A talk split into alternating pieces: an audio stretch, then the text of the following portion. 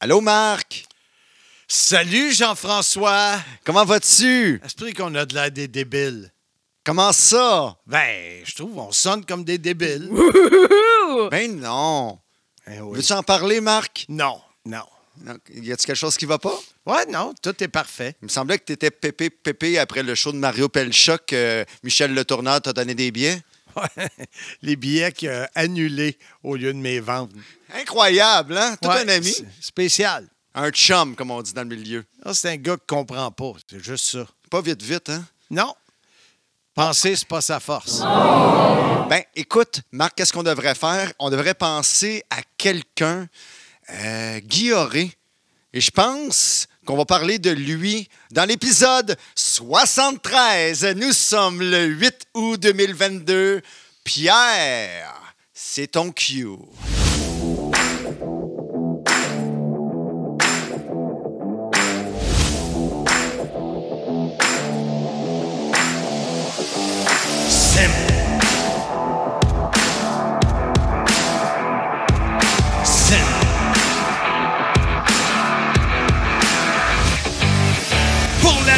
Le catch, notre passion. WWF, WCW, TOW, TNA. Impact Wrestling. Ici Marc Blondin. Bienvenue dans l'univers du sim. Depuis 1986, je vous divertis et je continue à le faire. Ici Jean-François Kelly, la légende vivante, animateur du CIM. Ici l'incroyable Handsome GF, animateur du CIM. Nous, nous, Nous, nous sommes CIM.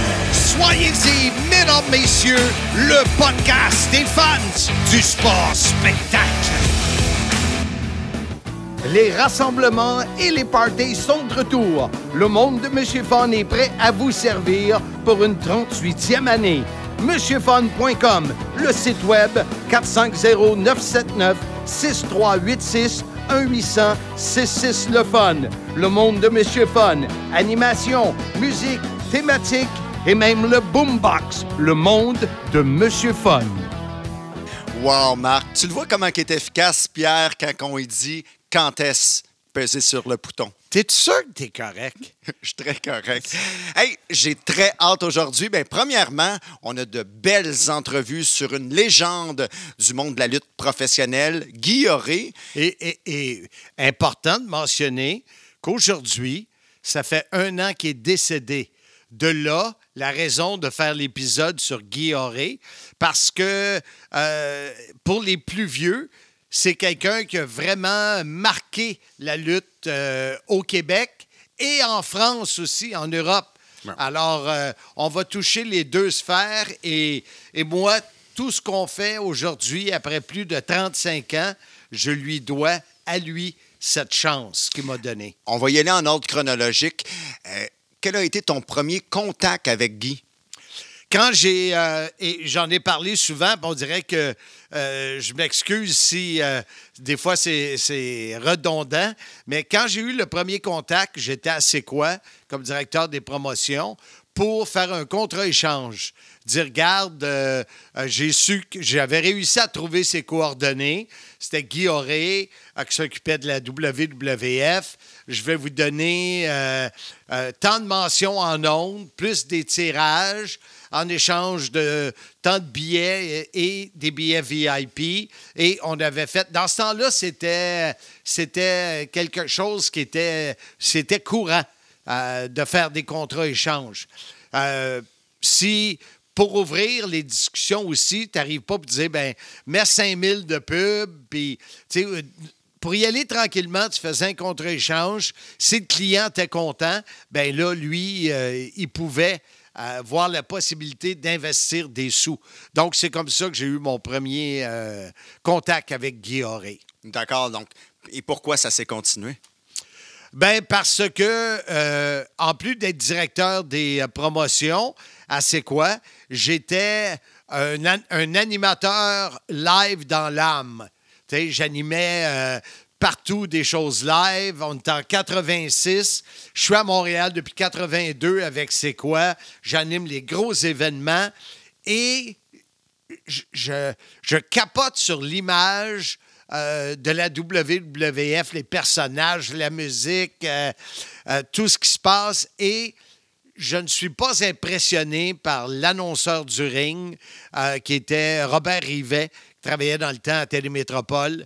Euh, D'ailleurs, tous ces détails-là, vous allez les retrouver dans mon livre. J'ai l'impression que, que c'est du déjà vu, mais c'est pas j'en parle dans, dans, le livre. Euh, et euh, j'avais dit à Guy à la fin de la soirée, parce que ça m'avait surpris. Puis, écoute, Robert c'est un bon monsieur, puis tout ça, là. Mais il ne fitait pas avec l'image. Il y avait un, clash, là. C'était comme, il y a de quoi qui manque. Et moi, étant euh, quelqu'un d'assez cocky et sûr de lui, je suis allé voir Guillaume en passant. Si vous cherchez un bon animateur de ring, j'en connais un.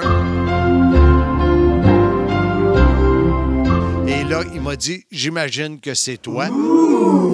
Et il n'y a pas eu de discussion pendant quelques mois. Et à un moment donné, peut-être, écoute, deux, trois mois plus tard, out of the blue, Guy Auré m'appelle.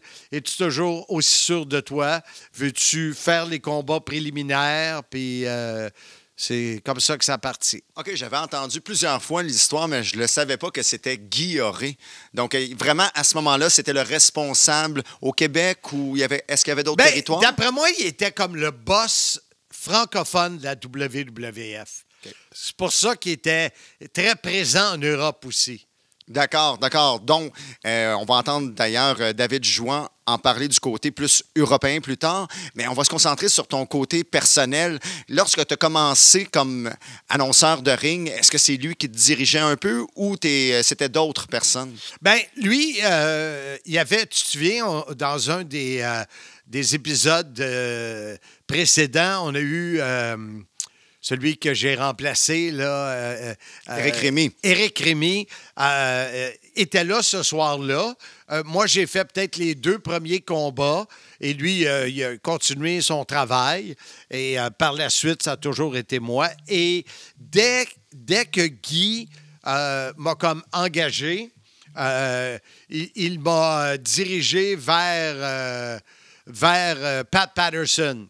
Et c'est Pat euh, qui me donnait vraiment euh, tous les détails euh, de, de, De comment faire le métier? oui, oui. Et en plus, Pat, ce qui avait été vraiment, on avait cliqué ensemble, euh, c'est le fait qu'il m'expliquait une situation. Je pouvais aller sur le ring et la résumer aux fans. Et il n'y avait pas besoin de répéter. Il y avait cette connexion-là entre lui et moi. Et Auré, tu as fait beaucoup de voyages avec lui pour la WWF d'ailleurs. Oui, euh, Guy, euh, ça a été parce que, euh, à part les Saturday Night Main Event, chaque trois semaines, on voyageait ensemble. On allait sur les sites où on faisait les entrevues. Lui, il avait des réunions. et au début aussi, il me coachait dans le sens que je connaissais pas personne, puis tout ça. À la fin, il me semble que j'y allais pas mal tout seul, mais euh, au début, il était tout le temps là. Et c'est un... Un, on avait quelque chose en commun, on était deux magasineux. Un peu comme toi et moi, on l'est. Euh, on aimait beaucoup faire du shopping. Euh, Je me souviens, dans le temps, on tripait sur Bridge, qui était une compagnie de sacs, euh, de sacs de voyage en cuir. euh, Puis on, c'est qui des deux qui avait les plus beaux morceaux Bridge? Mais ce qui était vraiment spécial, c'est que lui, quand la- l'avion arrêtait, il partait, là, il pouvait bousculer tout le monde pour se rendre à la prochaine porte. Je n'ai jamais su pourquoi il faisait cela. Il disparaissait. Moi, les premières fois, j'essayais de le suivre en courant. Là, j'ai dit, hey, le prochain vol il est dans une heure et dix.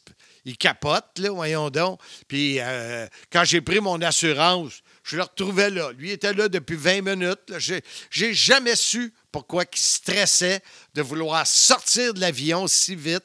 Euh, c'était incroyable. J'imagine qu'il était c'était son seul moment de stress? Est-ce qu'il était stressé dans les coulisses ou dans le métier Non. de la WWF? Non, euh, ben écoute, c'est dur, c'est dur à dire parce que tu as des personnes qui sont très stressées puis ça paraît pas. Mais Guy, euh, non, euh, il m'avait fait stresser à Paris. J'en ai déjà parlé, ça aussi. Euh, euh, tu sais, aujourd'hui, on se parle de nos road trips. Jean-François, on les prépare. Euh, tu sais, je te disais, moi, je m'en vais dans le Maine. Ouais. J'ai déjà réservé ça. Mais dans le temps, en 1987, quand on a fait Bercy, c'était pas comme aujourd'hui. Et j'avais demandé à Guy, donne-moi de l'information sur la ville, sur Paris. Je suis jamais allé en Europe. Pour moi, c'est quelque chose de big. Il m'avait dit, casse-toi pas la tête, on va être ensemble, je m'occupe de tout. Et je l'ai jamais vu à Paris. Quand- dès qu'on a atterri, il est parti avec Jean-Marc Baudouin. Euh, et euh, moi, je, suis- je suis resté là euh, comme un pantin. Là, puis là, j'ai, j'ai- je me suis débrouillé. Je me souviens qu'au retour dans l'avion, j'étais vraiment pas content. euh, je, je boudais. Moi, mais, OK. Jean-Marc Baudouin, c'est qui? C'est euh, celui qui était le patron du réseau Patonique, qui est euh, aujourd'hui qui est l'ancêtre de TVA. Et c'est celui qui est le producteur de sucré salé aujourd'hui. Ah, d'accord. Ouais, C'est pour ouais, ça que tu n'écoutes ouais. jamais l'émission. Je l'écoute souvent, oui. OK, d'accord. Mais Guy Auré, euh, c'était quoi euh, la principale qualité qu'il t'a apportée à toi? Ben, et- et- et je me souviens, une des affaires qui était drôle, c'est euh, après mon premier, ma première description d'émission, des description de combat que j'ai faite avec lui, on était des voisins. Fait que euh, s'est euh, rencontrés chez lui, deux, trois mm, numéro de porte de chez nous. Et il m'avait dit, euh, style, puis là, j'image, mais Marc, 77, mesdames, messieurs, dans une heure, c'est trop. À les trois mots, je disais mesdames, messieurs, un peu comme aujourd'hui. Mais, et, et il m'a fait confiance, tu sais. Souvent, c'est un gars qui aimait avoir le contrôle absolu. C'était c'est un, un control freak. OK. Il y a eu énormément de chicanes avec euh, Édouard Carpentier. On va en parler avec notre invité euh, Bertrand Hébert. Et chaque fois qu'il y a eu une chicane, ben, c'est moi qui bénéficiais. Parce que la première chicane qu'il y a eu, il a enlevé Édouard des entrevues. Ça prenait quelqu'un. J'étais là. Là, ouais. Après ça, euh, pour faire les commentaires avec lui, une chicane avec euh, Édouard Carpentier, besoin de quelqu'un pour décrire avec lui, je lève la main, je suis là. Donc, c'est sûr que moi, s'il n'y avait pas eu ces chicanes-là avec Édouard, peut-être que j'aurais pas eu la carrière que, que j'ai eue. Fait que, tu sais, ça, c'est. Mais je trouve ça plate, Ouais. d'avoir profité de chicanes pour, pour rentrer, mais c'est pas de ma faute. là. Moi, j'ai juste été là, au bon endroit, au bon moment. Si, Mais- je, si je résume, sa plus grande qualité, c'est qu'il était tout le temps en chicane. Oh, no, no, no, no. C'était, écoute, euh, euh, grande qualité. Guy euh, était perfectionniste, Ouais. euh, qui peut être une qualité ou un défaut. Euh, et euh, comme je t'ai dit euh, la semaine dernière dans la conclusion, on était pas mal des amis. Tu sais, on, euh, euh, on était euh, voisins deux fois. euh, à, à la Chine, sur la 32e et Provo. Moi, j'avais un condo, il y avait une maison vraiment. euh, C'est un hasard. Euh, c'est ça- lui qui, quand j'ai rencontré, j'ai trouvé ça hot, les condos. puis C'est lui qui m'a présenté euh, la, la représentante de Prével. Puis c'est lui, tu sais, quand tu vas voir quelqu'un, comme quand on vient au studio Ouais. ici, euh, je fais Wow! Ah, je viendrai jamais vivre ici. Ben oui, T'sais, tu me le dis à chaque fois. Ouais, puis toi aussi, t'es un gars du centre-ville de Montréal. là. Ouais. Mais euh, et que ensuite, euh, ensuite c'est moi qui ai acheté euh, un, condo à Sainte-Adèle et Guy est venu en acheter un à un coin de rue de chez nous. On se voyait peut-être un petit peu moins dans ce temps-là. Et euh, j'avais une Porsche euh, 924 rouge.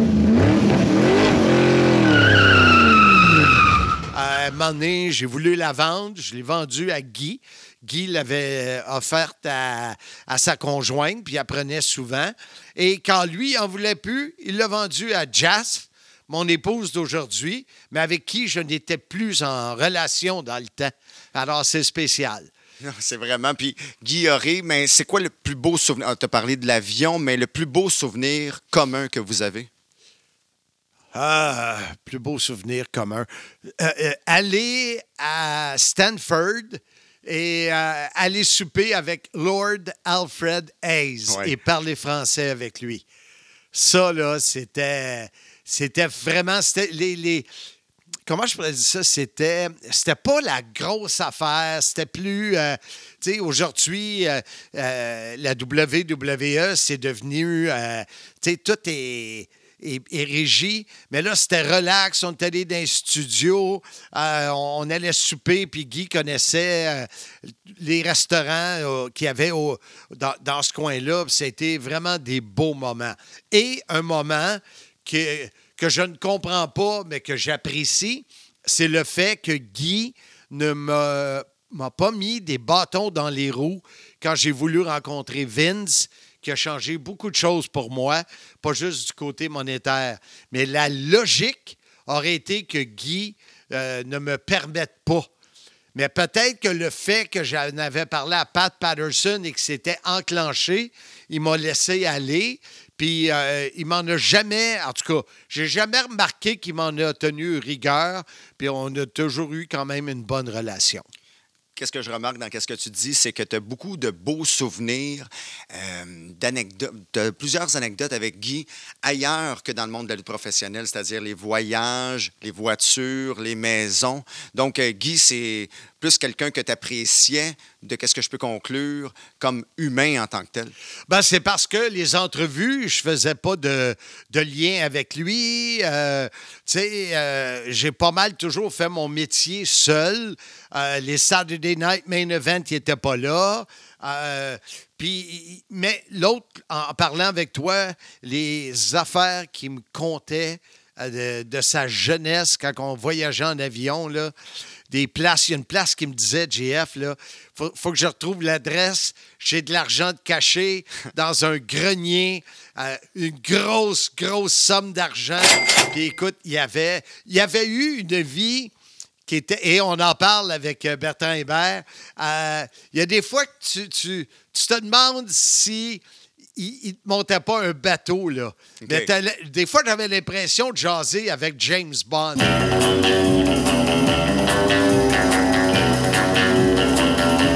Quand il me contait ses affaires, j'étais là, tabarouette, il en a eu toute une vie, lui. C'était spécial, Guy. Il y a un être quand même inspirant, peu importe si c'est vrai ou pas. Oui, oui, oui. Puis, euh, c'est pas tout le monde qui l'a aimé. On va, euh, euh, après l'entrevue avec euh, Bertrand, je vais vous faire écouter, un clip du réalisateur au Québec dans les années 86-87. On l'a eu comme invité sur le CIM et c'est lui qui m'avait annoncé que j'étais présent à WrestleMania 3. Je m'en souvenais même pas. Un des plus gros WrestleMania de tous les temps pour bien du monde aucun souvenir. Et il m'avait dit comment il n'était pas capable de sentir Guy Auré parce que Guy traitait Édouard Carpentier comme de la M. On va trouver ce petit bout-là, puis on en reparlera euh, plus tard dans l'émission. Oh là là, j'ai très très hâte. Mais en premier lieu, après la pause, nul autre que un grand booker, Bertrand Hébert. Sim.shop, c'est la boutique en ligne officielle de votre podcast Soyez-y, mesdames, messieurs. Portez fièrement les vêtements officiels du Sim. Voyez les nouveaux T-shirts de nos deux animateurs, soit l'incroyable Handsome GF et celui de la légende vivante Jean-François Kelly. Verre à bière, à vin, à whisky, verre thermos, lanière, tapis de souris, écusson autocollant et commande ta série de six cartes à collectionner sur ma carrière. WWF, WCW, TNA, TOW et la carte de Impact. La série vient avec une enveloppe protectrice et peuvent être évidemment autographiées sur demande. Une gamme de produits pour t'afficher comme fan du podcast Soyez-y, mesdames, messieurs, au sim.shop. Notre invité sur le podcast Sim, Soyez-y, mesdames, messieurs, mon ami Bertrand Hébert pour nous parler de Guy Auré. Euh, selon la rumeur, Bertrand, tu aurais été le dernier à l'interviewer pour votre livre à la semaine prochaine, c'est Dieu le veut. Mais oui, effectivement, quand on, travaillait, là, ce qui d'abord était Mad Dog Justice Job et qui s'est transformé après ça en version française dans la semaine prochaine, si Dieu le veut. Euh, on retraçait, on était à l'époque où j'ai commencé dans le projet, puis je retraçais le projet avec Pat faudrait parler à Aline de Boucher, il faudrait parler à Guillaume, il faudrait parler. Puis Pat avait déjà une série d'entrevues. Euh, fait que là, on fait des recherches. Puis à ce moment-là, Guillaume était retourné au, le neuro-coaching, une espèce de, motivateur, euh, psychothérapeute. Euh, tout ça est un peu nébuleux pour moi, là, mais il faisait ça, il était affiché sur. Moi, je te dirais que c'était nébuleux pour beaucoup de personnes. et, c'était affiché sur les médias sociaux. Je l'ai contacté et euh, ben, à ma grande joie avec le recul, il a accepté de, répondre à une entrevue, peut-être durer une heure, une heure et quelques. Euh, puis bon, euh, il, était relativement ouvert et zen face à son temps dans la lutte. Là. Donc, ça a été une, belle entrevue qu'avec le puis les années, puis les, les infos qu'on a eues, on aurait aimé pouvoir lui poser plus de questions. Euh, puis quand je pense que quand on est revenu à la charge avec Maurice, puis avec euh, avec le géant ferré, on avait fait on avait tendu des perches, mais il, demeurait de glace et de silence. Il était moins présent sur les réseaux sociaux. On a appris depuis qu'il était malade, puis bon, etc. Donc, euh, c'est là qu'on l'avait invité au lancement, il, n'est pas venu. ça aurait été intéressant qui rencontre tout ce, tout, tout ce beau monde-là qui était au lancement de Mad Dog Justin Screwjobs. Mais à bon, cette époque-là, Bertrand, est-ce qu'il demeurait à Montréal? Oui, oui il était à Montréal. Euh, donc, euh, puis bon, ce que je me souviens, c'est que j'avais parlé à sa conjointe qui m'avait dit Oh, il s'en vient une minute. Puis après ça, on était parti, on avait jasé euh, de, de, de tout qu'on avait pour lui à l'époque. Je, je, sais que c'est là que qui avait dit euh, une phrase gentille à mon sujet. Là, oh, il avait été avec toi, comme quoi que tu étais le gars parfait, comme que tu avais le, le look, le, bilinguisme, euh, puis tu n'étais pas grand, donc tu faisais bien pareil tout le monde, mais tu avais cette présence-là que, qui n'est pas donnée à tout le monde nécessairement dans ce rôle-là. Donc, c'est sûr que ça, ça va être dans, le, dans la biographie de Marc Blondin. mais, mais à vous, Bertrand, que ça fait quand même spécial quand quelqu'un dit Marc Blondin était parfait parce qu'il était petit. Give me a hell yeah! What? What? Effectivement. Mais bon, il faut comprendre le monde de la lutte. Ouais. Surtout que je me rapetissais encore plus, mais ça, c'est une autre histoire c'est un monde qui est magique, le monde de la lutte, parce que pour quelqu'un qui est de l'extérieur, c'est tellement complexe de lui faire comprendre les rouages et les avenants de tout.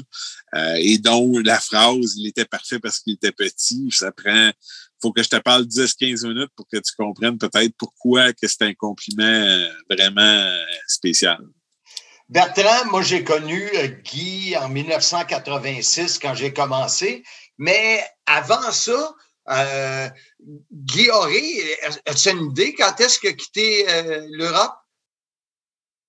Exactement, non, mais au début des années 80, il est à Montréal. Il raconte qu'il rencontre, il m'a raconté qu'il a rencontré Edouard Carpentier au Festival des films du monde pour un film d'Alain Delon.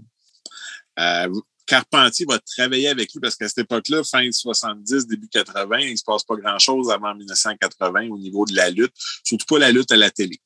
Donc, Édouard lutte, mais Édouard fait au travail aussi des choses de vêtements.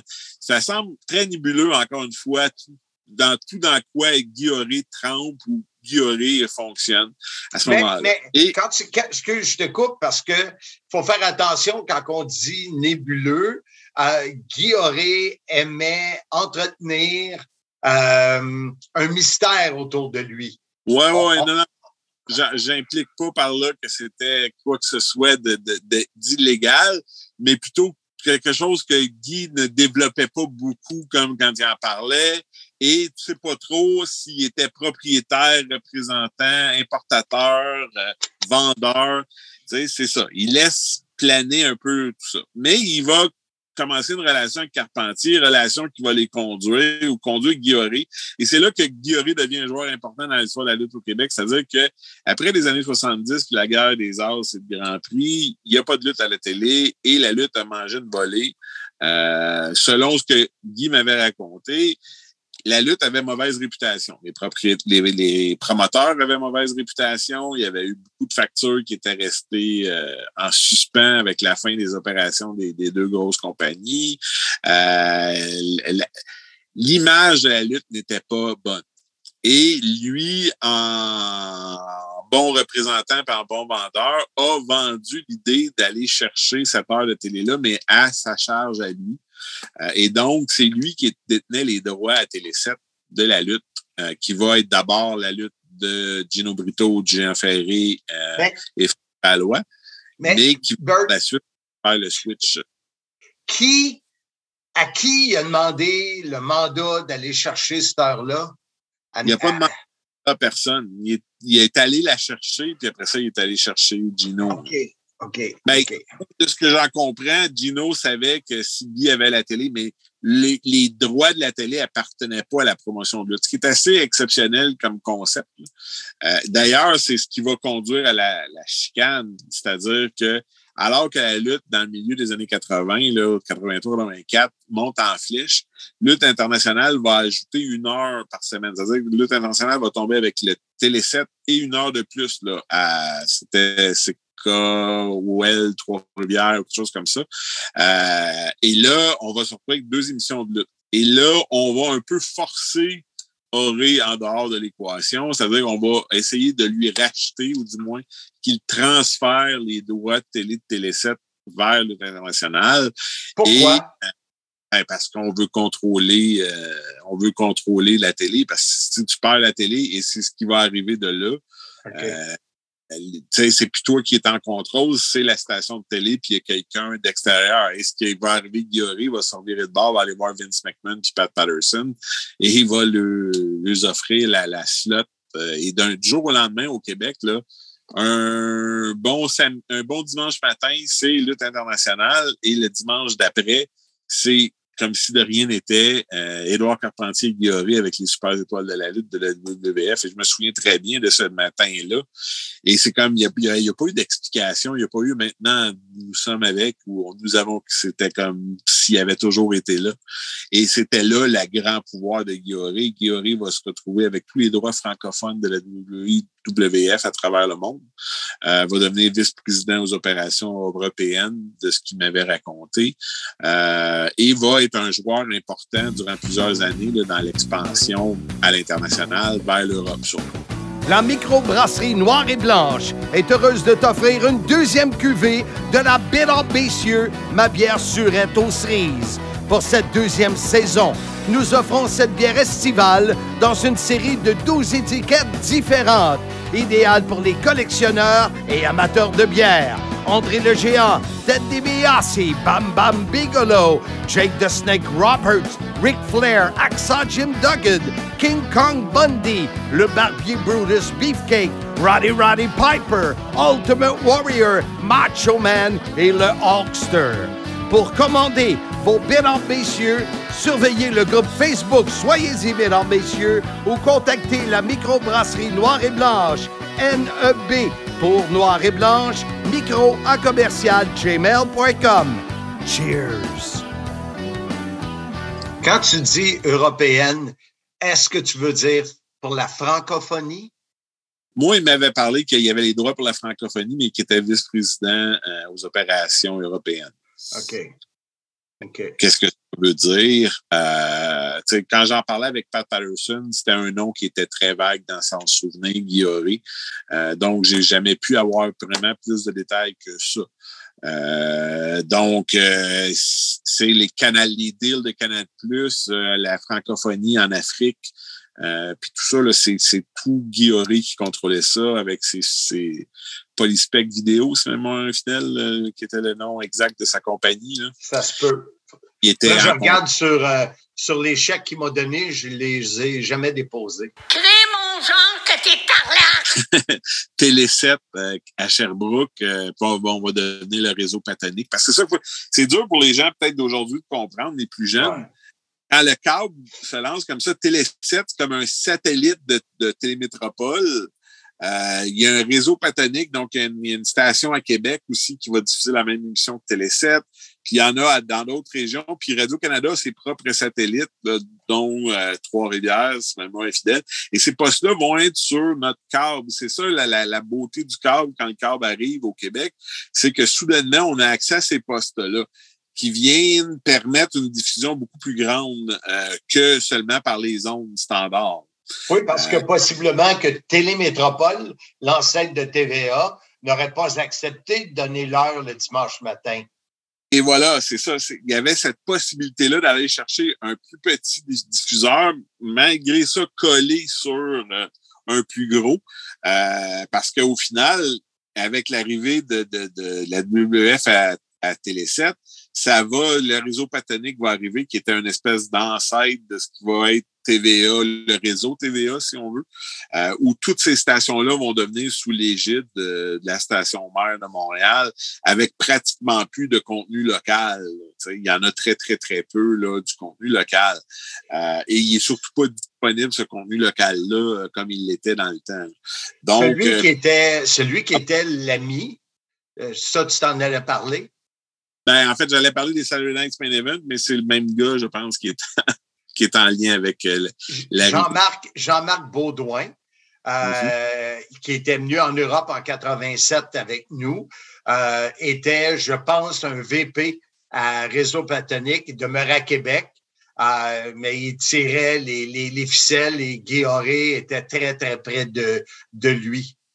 Et, et, et c'est ce qui va conduire justement à que c'était plus seulement Télé 7, mais TVA, Télémétropole vont aussi présenter les Saturday Night Main. Ensuite, vont reprendre l'émission de lutte avant que finalement ça se termine, que ça fasse un coup au passage à TQS, puis qu'on n'ait plus de lutte en français jusqu'au début des années 2000 ou presque. Euh, ben, fin des années 90 là, avec l'attitude, euh, l'ère attitude où on a eu un petit peu là, euh, Raymond et, et, et- Jean Brassard, mais pas pas beaucoup là, comparé. Là. Et on était donc un très, très, très longtemps avant que la lutte en français revienne de, de WWF.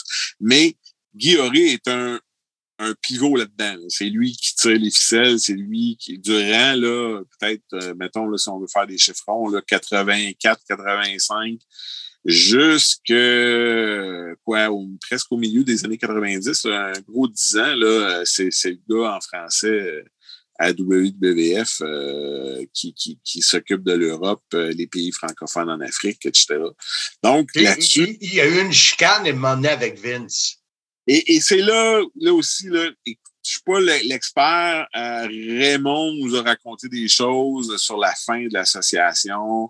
C'est toujours les mêmes questions. hein. Il est arrivé à une époque où la WWF a, a centralisé ses opérations, a exigé des choses. Euh, Guy faisait souvent ces choses à partir de ses studios au Québec. Là, il voulait que tout soit fait euh, à Stanford.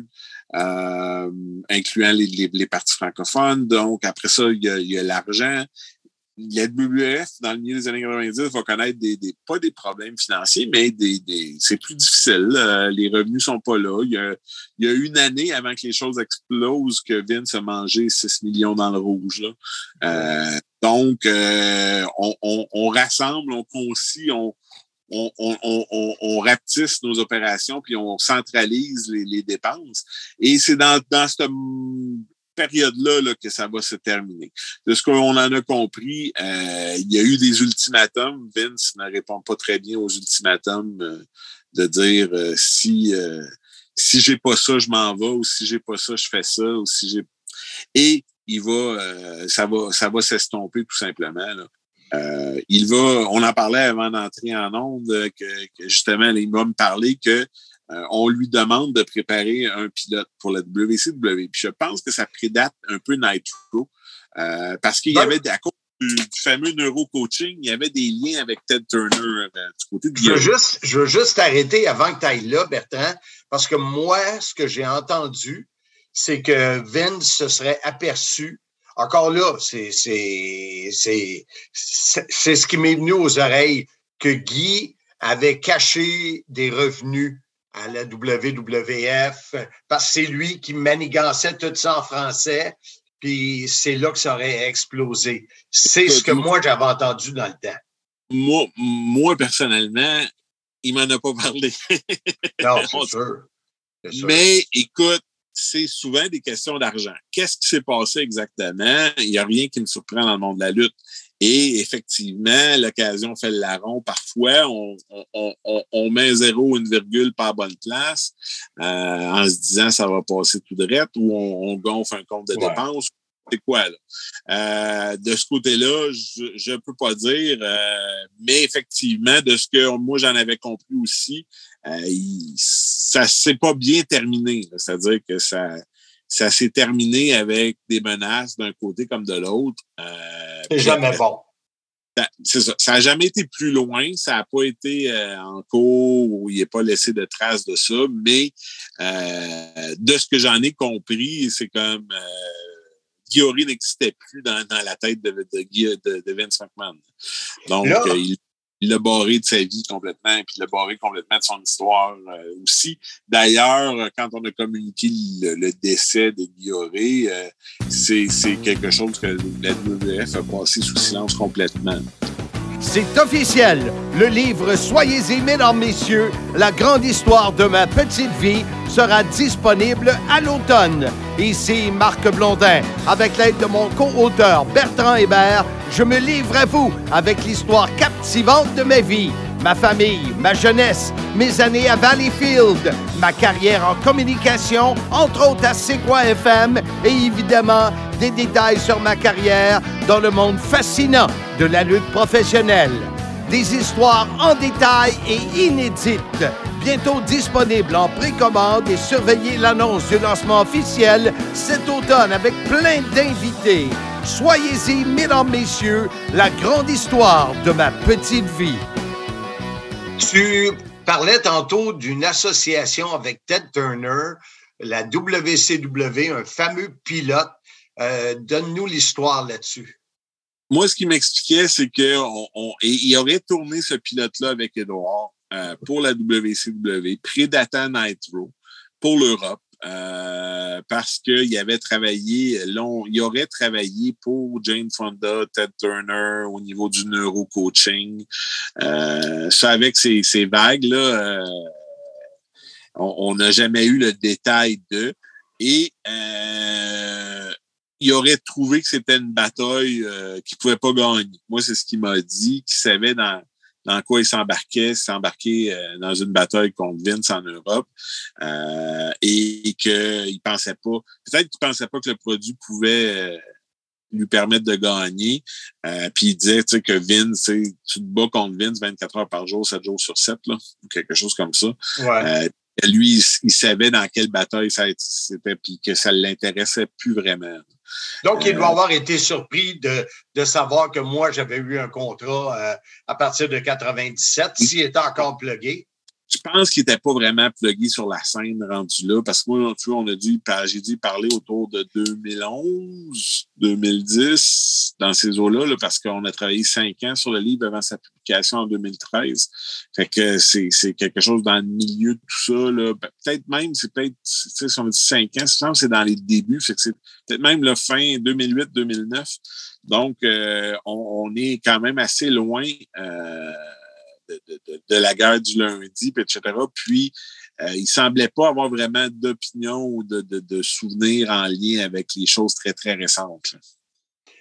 Euh, L'autre, euh, ben, je sais pas si c'est une rumeur, euh, qu'il avait été champion dans les arts martiaux. Mais il, avait, il avait quand même une shape. Euh, Ouais. Ça, je me souviens de ça. Là. il m'a confirmé avoir fait, de, parce que ça, c'est ce qu'on retrouvait en ligne à cette époque. Moi aussi, m'en avait parlé en passant dans nos no- nombreux voyages. C'est ça. Il m'avait dit, ça, ça prédate son arrivée au Québec, de ce que je me souviens. euh, et euh, il avait été champion de karaté en Europe. Mais bon, encore une fois, on peut faire dire ce qu'on veut. Là. Ça dépend trop de la grosseur du tournoi, euh, ouais, l'âge, le poids. Bon, tout ça peut, peut, peut vouloir dire bien des choses. Euh, la même chose, moi, il m'a confirmé avoir travaillé avec Cindy Lauper avant que Cindy Lauper euh, aille à la WWF euh, dans le neurocoaching, le fameux neurocoaching. Là, que, dont on parle depuis le début. Euh, J'inviterai d'ailleurs les gens qui s'interrogent sur le neurocoaching à simplement faire une recherche en ligne. Vous allez en savoir autant que nous. Euh, mais euh, c'était un personnage, mais un personnage qui est clé au Québec parce qu'il a soudainement débloqué la télé à début fin 80, fin 1980, début 1981. Ça va changer la donne pour la promotion locale. Ça va conduire à l'envahissement de la WWF au Québec. Lui-même va devenir un pivot de l'expansion francophone à l'international pour la compagnie. Euh, donc, c'est, c'est, ça a été euh, quelqu'un qui, sur le 10 ans où il a été, le 15 ans qui est impliqué dans la lutte, le 10 ans avec la WWF, euh, ça a été quand même un joueur là, qui a fait bouger beaucoup de choses. Fait que c'est, c'est toujours un peu plate quand ces gens-là s'effacent tranquillement du milieu. Ils veulent pas y retourner. Euh, on a été super chanceux qu'ils disent oui à ce moment-là parce qu'il n'a jamais pu euh, voulu par la suite euh, donner d'entrevue. Euh, il, il, a seulement essayé d'y envoyer une copie du livre, euh, puis euh, j'ai resté sans réponse euh, de ce côté-là aussi. Donc, on a été très, très, très chanceux de pouvoir avoir ça. C'est un peu comme Richard Charland qu'on ne peut malheureusement pas interviewer aujourd'hui pour avoir sa perspective sur les choses. le fait qu'on a ce petit moment-là, c'est quand même merveilleux. Guy racontait que, parce qu'on parle souvent du stade olympique, mais euh, Guy racontait qu'avant WrestleMania 3, ils ont fait des études de faisabilité au stade olympique, euh, puis que le stade olympique n'était pas vraiment fait pour ça. Euh, les coûts d'adapter le stade pour un spectacle de type WrestleMania ou d'un type de lutte dans un stade étaient vraiment complexes pour ce que la WWF voulait. Euh, fait que c'est un projet qui a abandonné. Puis même si par la suite, il y a tout le temps eu des ouais, combien ça coûterait puis qu'est-ce qu'on pourrait faire, je sais même pas si aujourd'hui, avec les, les, les, capacités vidéo, Wi-Fi, euh, pas de, pas de fil, etc., si on pourrait vraiment rendre le stade euh, convivial pour un spectacle de lutte. Le son est toujours bizarre, c'est du gros béton au niveau de, du sans fil. Je sais pas qu'est-ce que ça donnerait au stade olympique. Donc, mais c'est une histoire qu'on n'avait personne, c'est-à-dire que Guy avait travaillé à voir si le stade olympique était un endroit viable pour WrestleMania 3. Donc, euh, c'est des choses que personne d'autre a. Donc, ça fait partie un peu de la mission qu'on avait quand on a, avec Pat Laprade, quand on a mis en place euh, ce qui est devenu en anglais Mad Dogs, Midgets and Screwjobs, quand personne au Québec a voulu publier le livre. Puis finalement, euh, à la semaine prochaine, si Dieu le veut, dans les six mois qui ont suivi la publication en anglais, pour euh, parler de la lutte au Québec en français. Bertrand Hébert, merci beaucoup de nous avoir éclairés. Euh, on fait cet épisode parce que le 8 août, c'est la date du décès de Guy. et on voulait un peu creuser sur le personnage parce que Guy Auré était un personnage. Merci beaucoup, Bertrand. merci à toi, puis euh, à la semaine prochaine, si Dieu le veut, comme dirait le collègue de Guy. C'est bon, ça. Ou l'autre qui dirait Soyez-y, mesdames, messieurs. Simmania 1, c'est dimanche le 18 septembre prochain à la microbrasserie L'Entêté de Mirabel. Simmania 1, c'est un événement. Ça débute à 16 h avec un podcast live, plusieurs invités sur place. On aura également le lancement de ma biographie, mon livre qui s'appelle Soyez-y, mesdames, messieurs, la grande histoire de ma petite vie avec mon co-auteur Bertrand Hébert sur place. Et entre 17h et 19h, la légende Demolition Axe, superstar masqué Bill Eady, vous rencontrera sur place. Et à 19h, Simmania, le show de lutte.